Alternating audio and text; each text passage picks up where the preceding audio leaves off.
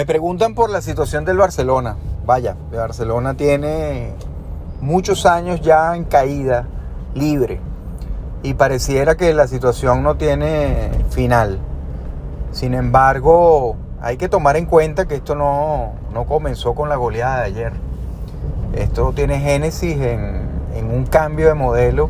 En aproximadamente hace 10 años el Barcelona decide cambiar este, algunos aspectos de, su modelo.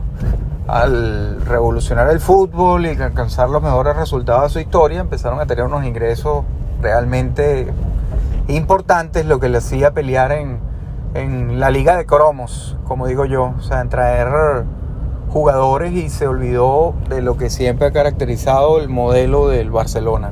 El modelo del Barcelona siempre ha tenido, cuando ha sido exitoso, ha tenido tres ingredientes. Primero de ellos, eh, un modelo de juego que vino de la mano en su tiempo de Rinus Michels y que después su alumno y, bueno, quizá un genio aventajado como Johan Cruyff interpretó en la cancha y luego como director técnico.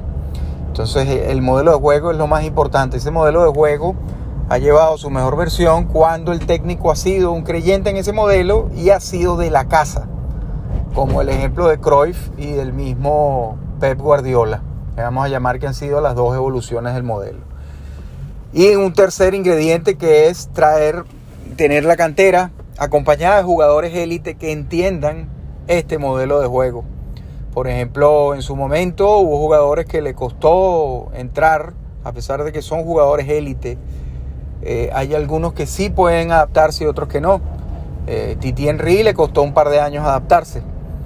Eh, a Macherano un poco más de lo mismo, por dar dos, jugadores en distintas posiciones, pero tenemos los casos como Ibrahimovic o Cutiño, que, no, que son muy buenos jugadores y no, no han podido adaptarse a, estos modelos de, juego del Barcelona. Modelo colectivo, moderno y, difícil de interpretar.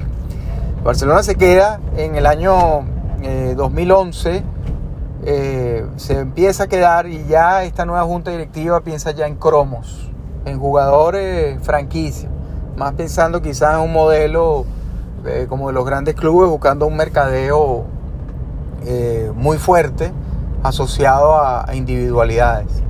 Y eso hace que pasen de una delantera formada muy efectiva por Messi en un lado, Pedro en otro y en el otro lado David Villa, a generar una una delantera, vamos a llamar recontraélite, diría yo, pero muy, muy alejado de lo que es el modelo del Barça. Al principio, ese 2015 fue un espejismo.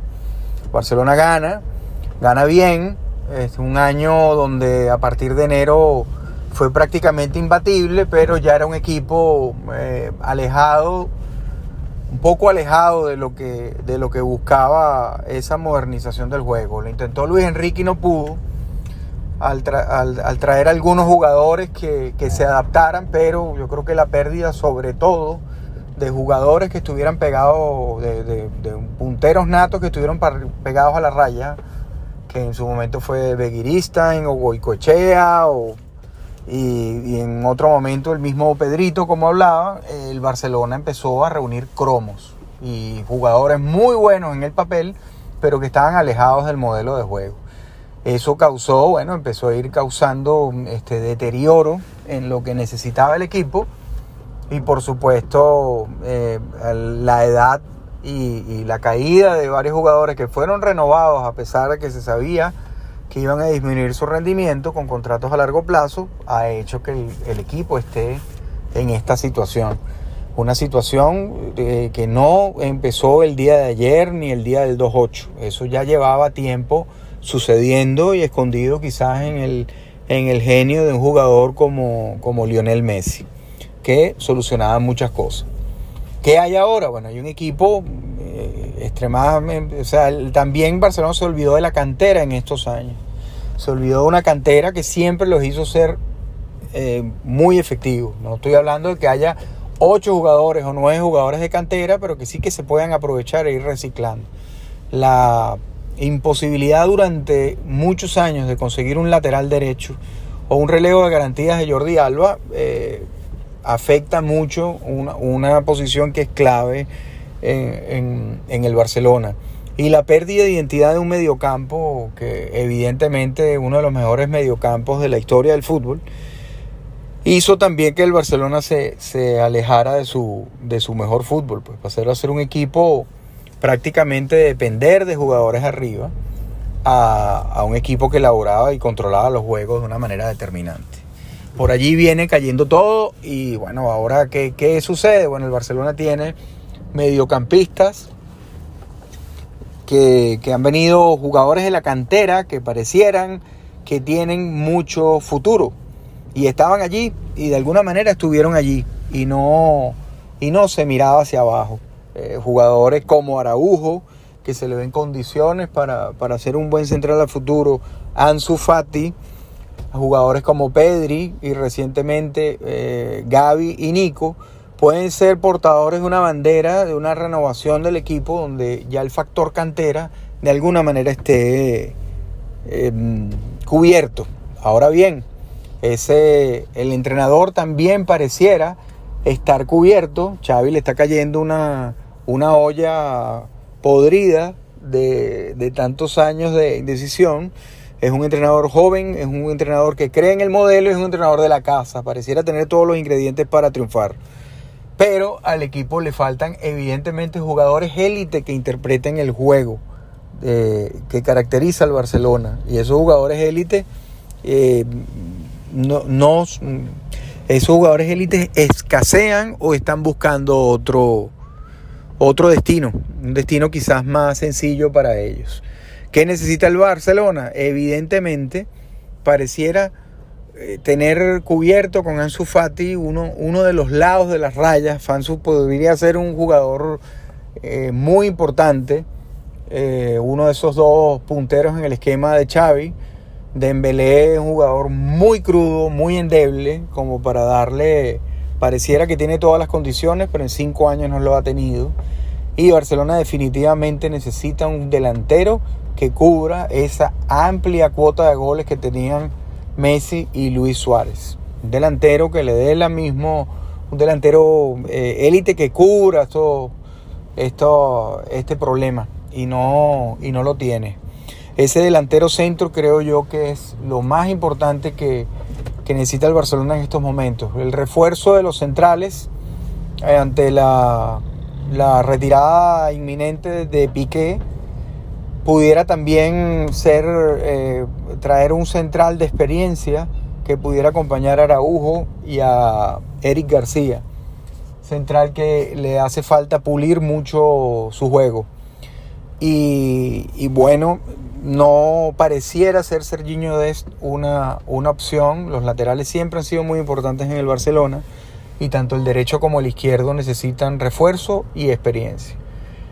De, ¿qué, viene del Barcelona? Bueno, hay, hay, que limpiar muchas cosas, pero sobre todo creo que hay que quitarle presión eh, al proyecto y empezar de cero a construir eh, una plantilla que trabaje seriamente en, en tener éxito en Europa. Mucha gente habla de, bueno, no tienen plata y además de no tener plata no tienen jugadores de élite. y sin jugadores de élite no se va a ningún lado. Mi respuesta hacia esto es, eh, Barcelona va a tener dinero. O sea, cuando organice las cuentas, es una marca demasiado fuerte, a pesar de que le dieron con todo para tirarla hacia abajo, es una marca muy fuerte. Una marca eh, arraigada.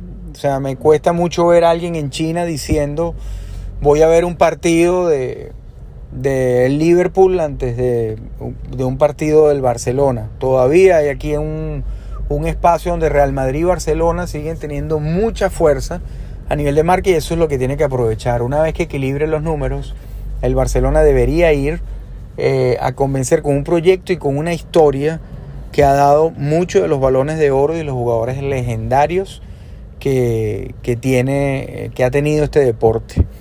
Y eso cuenta para cualquier jugador de proyección que, esté allí. O sea, el dinero va a contar, pero Barcelona cuando cierre la brecha, evidentemente la gente va a pensar en venir a un equipo que tuvo a Johan Cruyff, que tuvo a Ronaldinho, que tuvo a Maradona, que tuvo a Messi que tuvo a Xavi, que tuvo a Iniesta, que tuvo tantos referentes del fútbol mundial y muchos que se me están quedando por fuera. Hay mucho trabajo por hacer. Eh, hay gente que da al Barça este, hundido como, como cualquiera de estos equipos y yo lo veo muy difícil. Hay otra gente que dice que esto se arregla a punta de jugadores y yo creo que no, es una mezcla de, jugadores que de verdad interpreten este juego. Y, para darles una muestra, ahí tienen al Manchester United, que ha gastado una fortuna en jugadores y todavía eh, creo que ahora sí van en la senda correcta, que fue traer a, una de las mejores personas que, tiene el mundo del fútbol en, construcción de proyectos en, la figura de Rangnick. ¿Qué viene? Bueno, eh, evidentemente hay mucho trabajo. Esta es la peor época que yo recuerde del Barça, porque en las otras por lo menos tenía una base de jugadores en la que podrías eh, tratar de salir adelante y la salida de algunos jugadores referentes y caros era más fácil. Eh, Barcelona, además de tener unos contratos absurdos, es muy difícil salir de un contrato del, del, Barcelona con eh, rescindir a un jugador y va a tener que aguantar un poco estos temas, aunque está más cerca, va a tener que aguantar los embates de estos, pero una vez que, que salga, vamos a llamar, de, tres o cuatro que hay por allí, eh, trayendo algunos jugadores, podría volver a competir en la liga, que yo creo que es lo que ellos deberían tener como norte en estos momentos. Eh, no es la primera vez que esto sucede en el fútbol, es un reto gigantesco para Jan Laporta, que ha sido el presidente más exitoso del Barcelona, y, veremos qué sucede. Lo que es cierto es que van a atravesar el tiempo de tormenta, va a durar un poquito más hasta que el equipo se equilibre. Eh, gracias por escucharme.